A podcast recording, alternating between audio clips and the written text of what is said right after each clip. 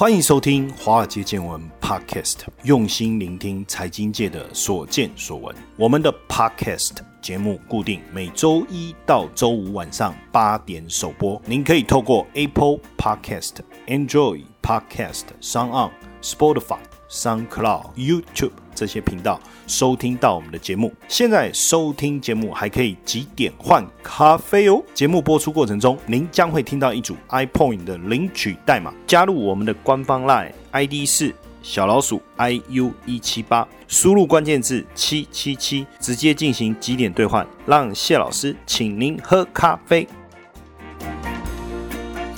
大家晚安，欢迎收听华尔街见闻，我是古怪教授谢承彦。好，那今天礼拜一回来，大家的心情如何呢？还是 Blue Monday 吗？千万不要啊！当你心情觉得低沉的时候啊，想一下做什么事情会让你快乐一点。比如说，像我就喜欢来一杯热拿铁。我发现那个咖啡香啊，跟奶香混合的香味啊，会让我心情比较好一点。或者是说，来个 cheese 蛋糕哦，你觉得心情会好一点。这个时候，我就不妨放纵自己一下。当然，廉价过后，接下来要再放廉价的。机会，那就是一直要到元旦了，所以接下来我们就努力工作吧，冲刺一下，好好的把今年过完。反正二零二零过了以后，一切应该风调雨顺、风平浪静吧。哈，那最近台币很强，强到什么程度呢？中秋连假的时候啊，台币当时就连过三关，哈，一路冲破二十九。那过了中秋连假以后啊，在上个星期啊，台币的走势还是相当的强劲。虽然说央行啊运用了尾盘拉抬一个模式啊。央行一向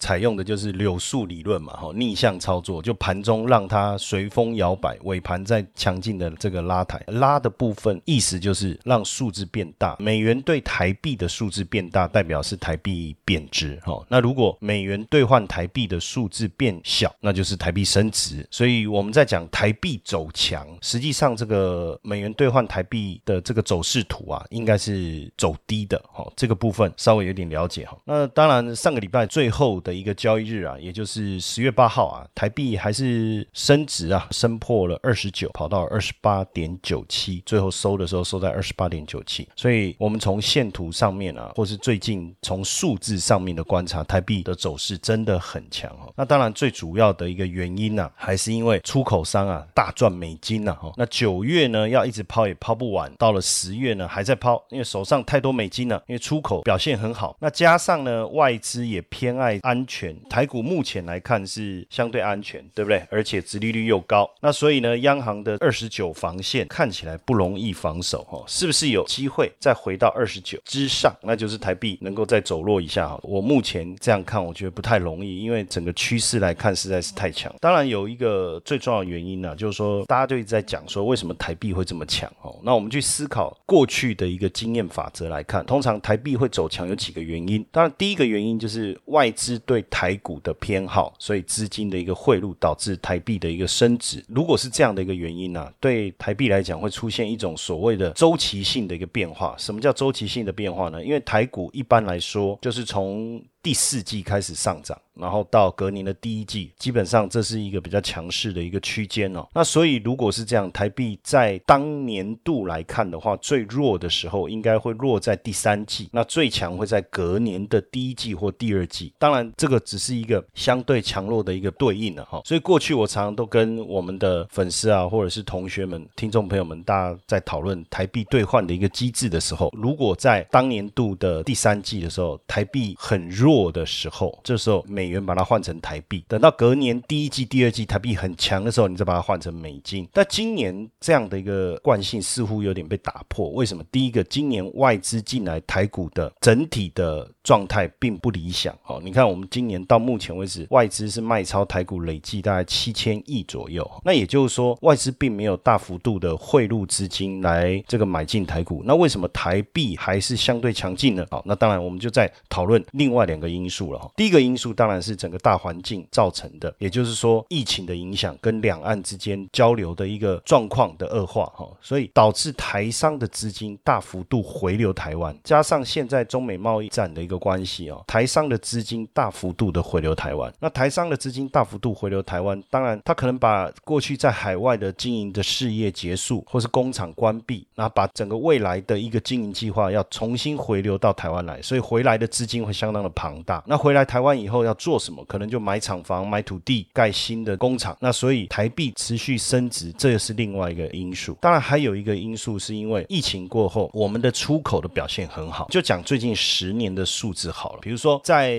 进入到二零一五年的时候，台币的出口是持续的一个下滑，那这时候台币就贬值。二零一六年大概八月、九月的时候。这时候台湾的出口开始成长，出口的年增率啊由负转正啊，那之后台币就开始强劲的升值哈。那所以我们看就是说这一波台币的一个升值是从二零一九年八月这一段开始表现。那二零一九年八月到今年农历年节之前，我觉得这个台币的升值刚好符合我刚才讲的季节性的表现，因为我刚才讲说第三季台币会开始走强，一直走到隔年的第一季，对不对？果然真的是从八月。九月开始，台币开始升值。去年的八月、九月开始升值，一直到今年的一月，刚好符合我们的周期性。但是随着农历年过后疫情的发生，当然这个外资我一直强调，他们就开始出脱手上的一个台股。那这一波为什么并没有像过去季节性的表现？就是两个原因。第一个原因就是台商资金的回流，尤其是在这一次的新冠疫情以及中美贸易战开打，更让台商战战兢兢嘛，在海外的经营战战兢兢。这时候发现。哇，还还是回家比较好，对不对？所以资金不断的回来。另外一个原因就我刚才讲的出口的表现，这几个月出口的表现持续的成长的情况下，当然也带动了出口商收到了大笔的美元啊。那收到的美元为什么一定要换台币？当然不一定。但是你你拿到了美金，你赚了这么多钱，你不换台币要干嘛？探送哎嘛。当然不是，所以就要把美元换成台币，而且这后面还有一个因素的影响是什么？就是美元现在的处境是相对的弱势，所以对于手上握有大量美元的出口商来讲，不要说长期啊，就是未来一季或者是半年，他对美元的表现相对看坏的情况下，当然他就更希望把手上的美元换成台币，这个也是让台币会持续走强的一个原因了哈。那当然就未来的趋势来看的话，分成两个部分来看，第一个。美元会不会持续去维持弱势？我认为会，因为就现在美国的联准会无限制宽松的环境之下，加上若要刺激美国的一个经济，那当然美元的这个弱势是有必要去维持的。哦，所以我认为美元在短期之内还是相对弱势。那再来就是说，美元弱不一定台币强啊，因为我们讲的美元是全球的这个美元体系嘛，哈。那这个时候台币有没有可能比较强呢？我们如果从股市的表现，来看，因为现在外资还没有真正的回补台股啊，所以如果在十一月三号总统大选之后，如果整个局势底定了，外资对于整个金融风险的一个看法是降温的。如果是这样的话，那势必资金要回流台股啊。那如果资金回流台股一回来，当然第一个可能台股会大涨，第二个当然最直接的我们所看到的资金回流台股的情况下，台币会再度升值啊。然后再来，当然就是就台商回流的部分还会持续多久？还有一个就是出口的一个成长度会持续多久？那我估计这一个部分大概还要维持可能一季到两季左右的时间哦。所以未来一季到两季来看，台币应该还是会维持相对强势。那在这样的情况下，当然这段时间大家如果有美元的需求，你可以慢慢换嘛。可能未来小朋友念书，或者是未来总有一天我们还是可以出国吧，总不会这辈子我们就被关在台湾都出不去了哈。所以今年新台币的一个强势的一个地位，我们整个来检讨，就是我刚才总结的几个。因素。那在在台币强劲升值以后，当然我们看到了，其实也不止台币啊，哈，包括印尼盾啊、韩元啊、新加坡币啦、泰铢，其实也都不错哈。只是说就升幅来讲，台币是最强的，因为我们今年整个来看升幅已经超过三点七，可能将近百分之四了。那当然整个来看了哈，我们的疫情是控制的，相对其他地区好很多哈。然后现在所谓的科技产业的部分，包括居家办公、包括转单效益这些，当然会让我们的整个科技的题材出口的状况不断的一个升温，唯一就是我刚才讲外资在不确定因素下对台股的观望，但是如果在十一月三号以后，这不确定因素降低了，那势必有可能回流台股，那对台币当然又是一个比较大的一个支持了哈。那还有一个就是说。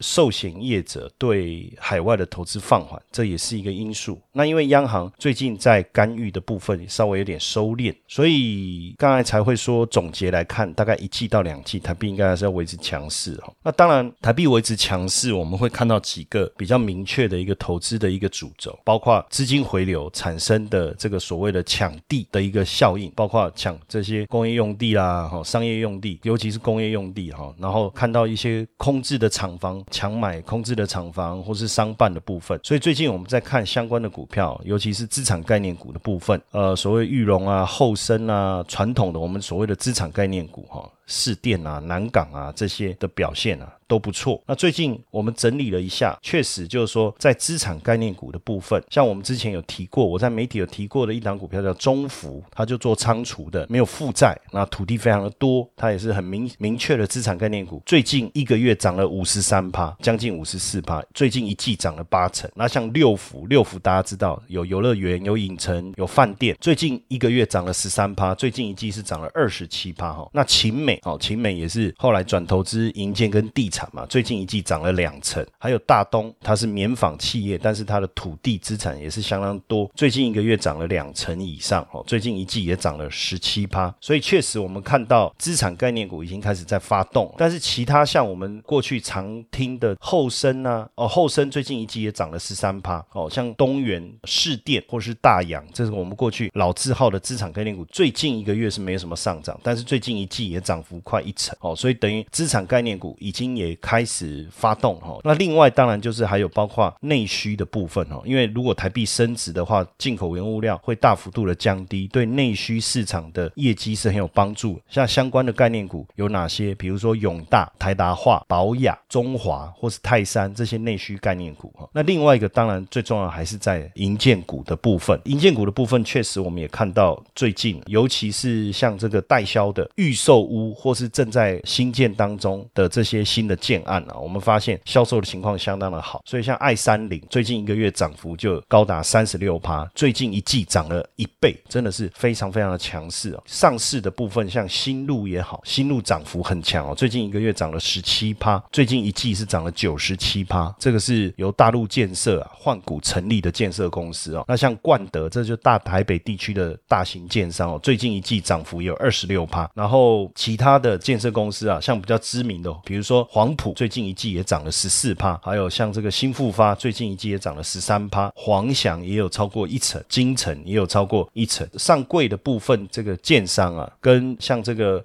富益啊，富益它是入主德士通啊，好，双北跟基隆为主啊，最近一个月涨幅也有三成，最近一季也涨了三十五帕，所以确实我们看到银建类股大涨，当然最主要我觉得跟银行啊授信的一个开放也有很大的关系哦。谢承彦老师寻找接班人计划，操盘领航员。开创斜杠收入线上说明会，搜寻赖好友 at iu 一七八，输入关键字八八八。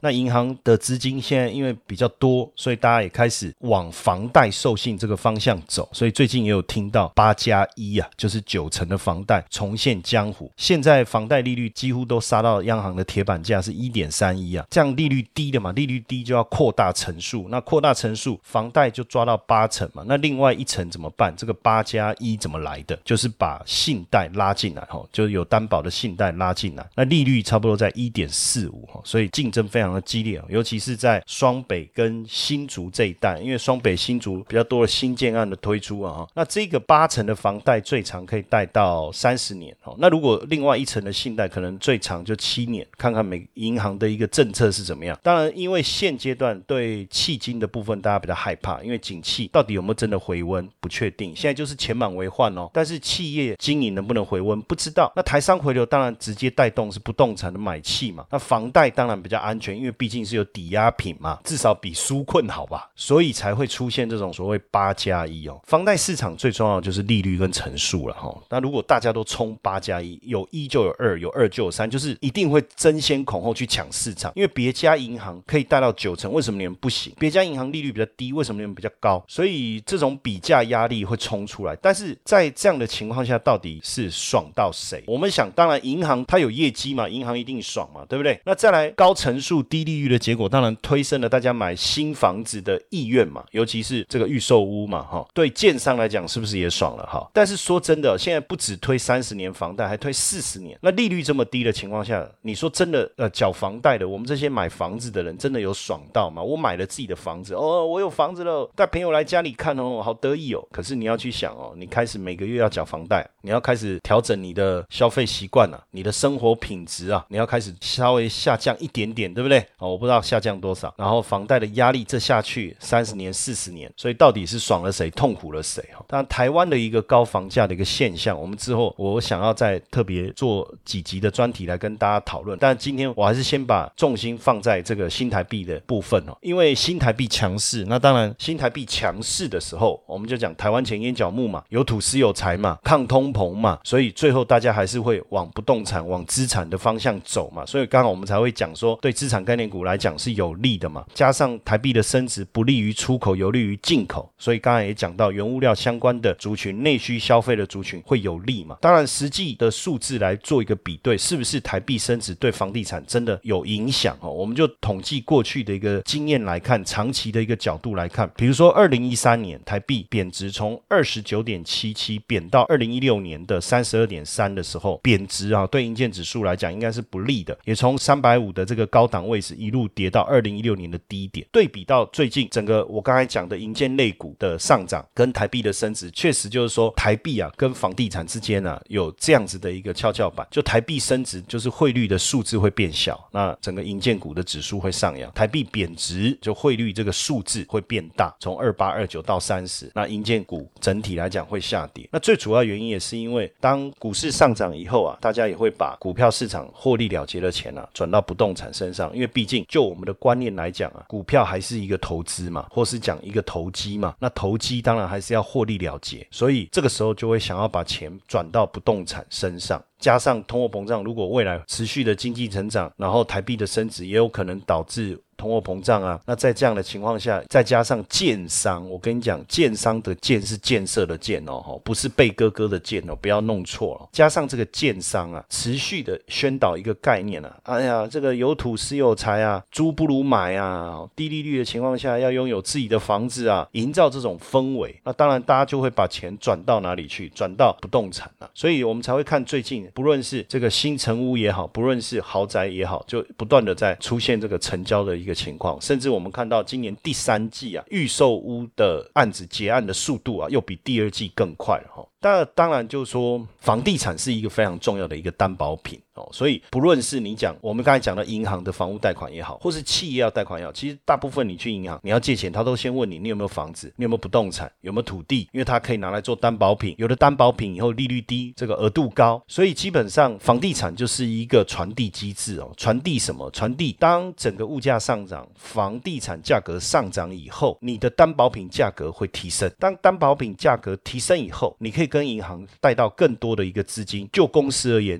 有更多的资金可以去投资，就家庭而言，我有更多的资金去可以去购物，甚至去消费进行的再投资。我们就有听过这样的一个讲法，叫房地产是经济的火车头这样的一个概念嘛，因为它可以带动砂石、水泥、钢铁啦、装潢啦、金融啊。那房地产是经济火车头，所以这个时候炒房的理由就非常的正当了嘛。建商不断的推案，然后不断的炒高房价，哎，这个时候他的行为也被正当化了嘛。但是实际上，房地产真的能够带动？经济的成长吗？有一个我们常常忽略的部分是什么？就是房地产持续的上涨，反而造成一个资源分配的一个排挤效。也就是说，当房价持续的上涨，跟房地产无关的一个企业的资源反而被排挤了，整体的总体经济的投资生产力反而下降了。这个也是最近央行副总裁陈南光他在台湾银行杂志里面写到一篇专栏，特别去谈到的一个思维。那因为你资产价格，包括房价也好，股价也好，你持续的上。涨，那我们讲推动的是什么？担保品的上涨，担保品价格的上涨，推动的是什么？贷款成数的提高。那贷款成数的提高以后，我们有更多的对未来的想象，而这些资金不论是投入到股票市场也好，投入到房地产市场也好，可能就会给金融市场带来泡沫。那一旦资产价格泡沫破灭以后，所引发的金融危机，往往会给市场带来一个很大的一个冲击。还记得二零零八年的金融危机吗？当时就是因为资产价格上升，推升了信用扩。张，那随着后来资产价格的暴跌，导致被迫信用必须紧缩的情况下，让整个经济陷入了无止境的噩梦。所以，信用跟资产价格的暴起，未来难道不会带来暴跌吗？当未来资产价格暴跌过后，可能就会引来金融危机以及更严重的一个衰退。那这就是我们所谓的这个信用市场跟房价的一个变化所带来的一个金融循环。那因为金融循环的高峰啊，就是说我的房价上涨的一个高峰加我的信用推升的高峰。我们刚才不是讲吗？过去要贷款的时候，哎，我之前买房子，他只给我借七成啊，然后甚至我们谈到什么山坡地这种借不到五成啊。现在山坡地借七十五趴，你现在房子你要买八加一，那这都可能推升这个信用的一个扩张嘛。所以未来一旦资产价格紧缩，信用也被迫紧缩的时候，是不是会带来更大的危机？而这个金融危机的爆发点跟整个房价以及信用扩张的一个高点，往往有很紧密的一个关联性。因为最近我们在看整个房贷市场的一个推升啊，发现整个不动产贷款占整个 GDP 的数字啊，已经大幅度的提高，已经占了 GDP 的百分之五十二。那如果这个数字啊，在不断的推升的情况下，势必就会有没有可能，就像我们刚才讲到的这种所谓的金融循环的一个高峰，这个部分啊，也就是我们要特别注意的哈，要特别注意的。接下来就是我们今天的彩蛋时间，还可以领取代码 C 七三六一。活动详情呢，请到下方的说明栏观看。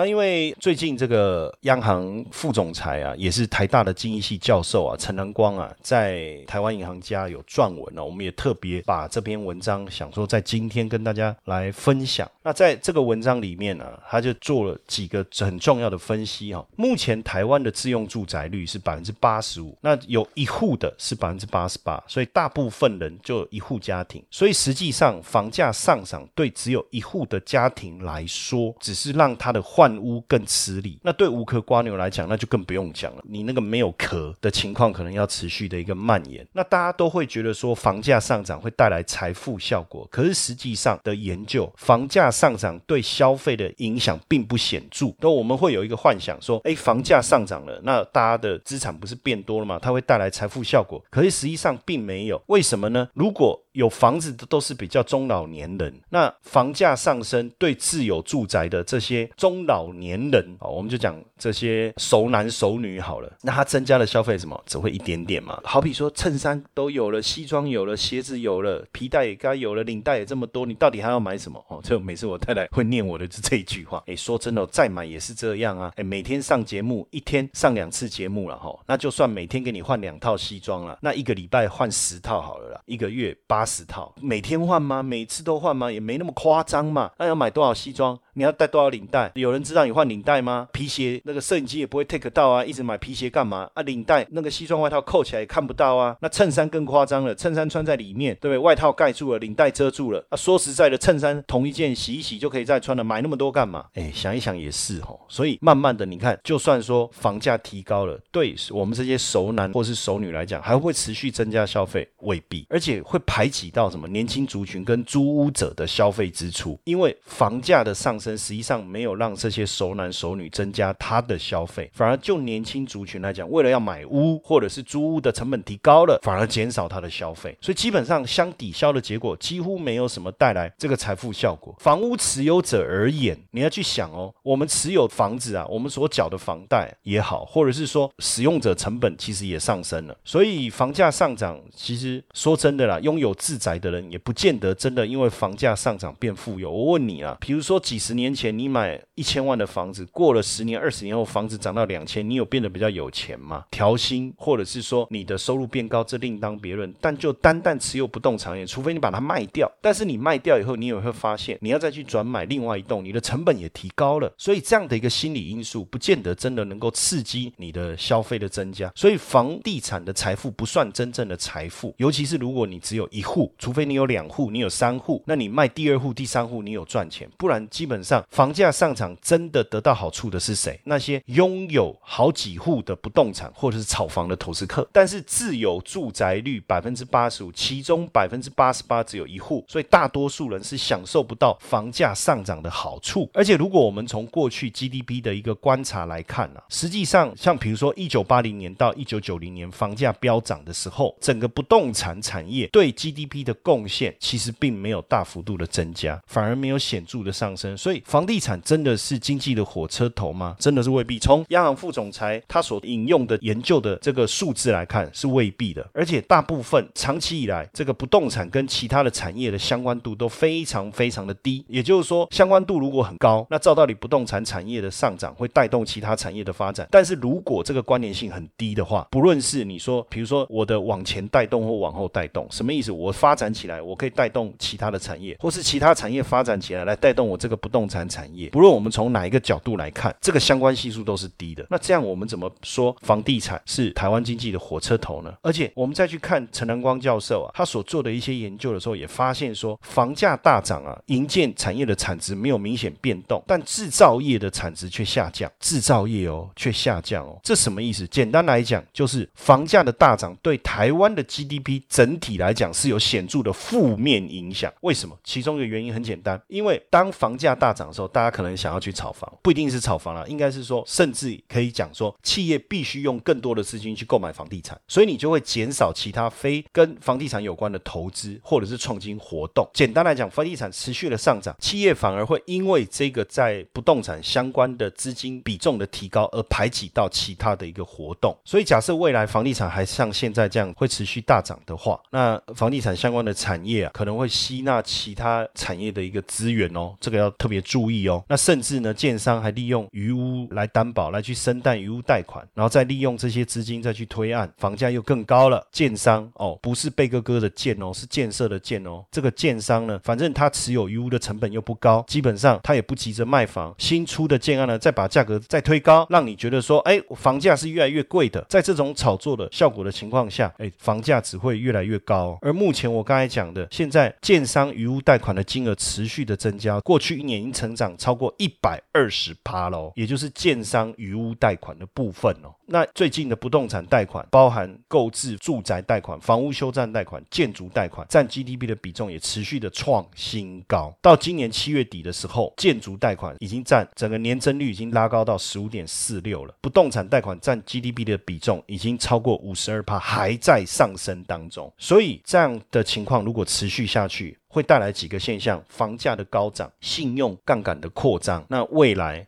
会不会带来资产的泡沫？而房价持续的上涨，却带来资产的物质、资产配置的错误，不但不会带来经济成长，反而因为排挤效果，可能拖累长期的经济成长。虽然短期好像看有助于房地产产业哦，整个整体来看好像很热络，但是长期来看可能会带来系统性风险，会威胁到金融体系的稳定，而且房价的高涨带来的生活压力，反而给实质的经济面带来负面。的影响。那在这样的情况下，当然，这个央行副总裁陈南光也是台大经济系教授啊，他写了几篇文章在探讨这个现象，也是要提醒大家，千万不要进入最后变成是全民炒房这样的一个现象。而且，我们的政府要特别去注意啊，可能要去注意这个炒房的一个所带来的经济的一个风险。那当然，呃，现在我们也看到很多人在带着大家说去买房子啊，什么什么，唉，这个好像也变得不得不做的一个恶性的一个循环。好，今先，我们先谈到这边。未来我也想要针对现在不动产的一些现象，或是我们的痛苦指数，甚至我们高房价的现象，做一些探讨。到底为什么我们会出现这样的一个高房价的一个环境？反正不管怎么样，今天 Blue Monday 谈到台币的升值啊，有些人是开心的，那有些人是难过的。不管怎么样，我们大家一起努力，好不好？继续迈向更美好的未来。今天跟大家分享内容就到这边，谢谢大家今天的收听，晚安，我们明天晚上见。